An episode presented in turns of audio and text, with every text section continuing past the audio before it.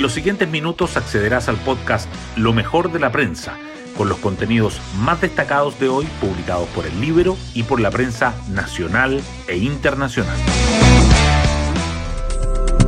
Muy buenos días, hoy es jueves 2 de marzo de 2023. Soy Matías Zamora y este es el podcast Lo mejor de la prensa producido por el libro no estamos por renunciar a los compromisos que hemos hecho con la ciudadanía, sino más bien actualizarlos, dijo ayer la ministra vocera Camila Vallejo.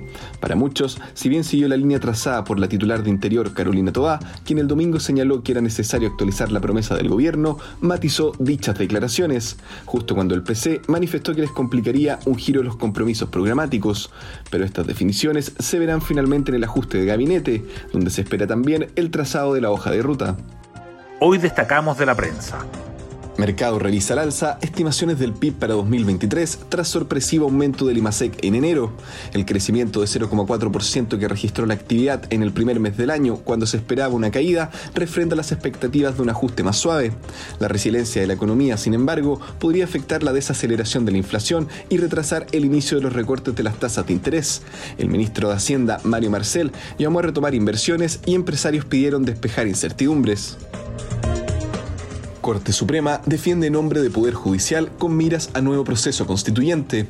El presidente del máximo tribunal, Juan Eduardo Fuentes, inauguró el año judicial con su cuenta pública. El hecho de que los jueces formen parte de un poder es esencial para posicionar adecuadamente al juzgador en el marco del necesario equilibrio de los poderes públicos, dijo. Los principios de imparcialidad, autonomía, independencia constituyen pilares fundamentales de todo Estado de Derecho y democrático, agregó. La figura es clave en el diseño del nuevo gabinete del presidente Boric. El mandatario, que esta semana asumió un rol principal en las conversaciones con su secretario de Estado, se ha apoyado en su equipo más estrecho para afinar los detalles del reajuste ministerial que prepara, si todo sigue como está planificado, para antes del 11 de marzo. También habrá cirugía mayor en subsecretarías. A Prueba Dignidad le preocupa un posible detrimento en la representación del bloque presidente de Ucrania, podrá exponer ante el Congreso de Chile. El Senado acordó por mayoría que habrá una sesión conjunta con la Cámara donde el presidente Volodymyr Zelensky dará cuenta de la realidad de Ucrania a un año de la invasión de Rusia. Se ofrecerán cuatro fechas al mandatario, entre fines de marzo y principios de abril, para que realice su discurso vía Zoom llamado de Tailier a la movilización social, recibe críticas desde la UDI hasta el PS.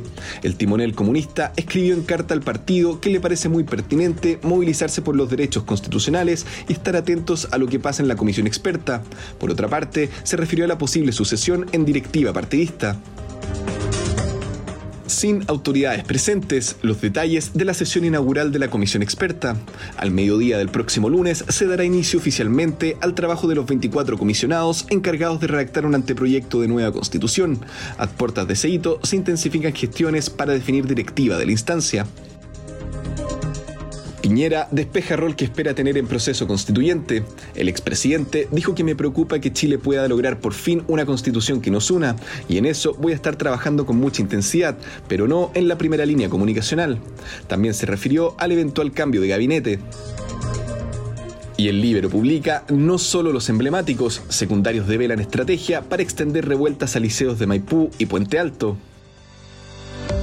Y nos vamos con el postre del día. Nicolás Jarry ya está en cuartos de final del Chile Open. El tenista nacional venció al argentino Diego Schwartzman en emocionante partido de octavos de final del torneo. El alemán Yannick Hanfmann será su rival en la siguiente fase. Yo me despido, que tengan un excelente día y será hasta una nueva ocasión del podcast Lo mejor de la prensa.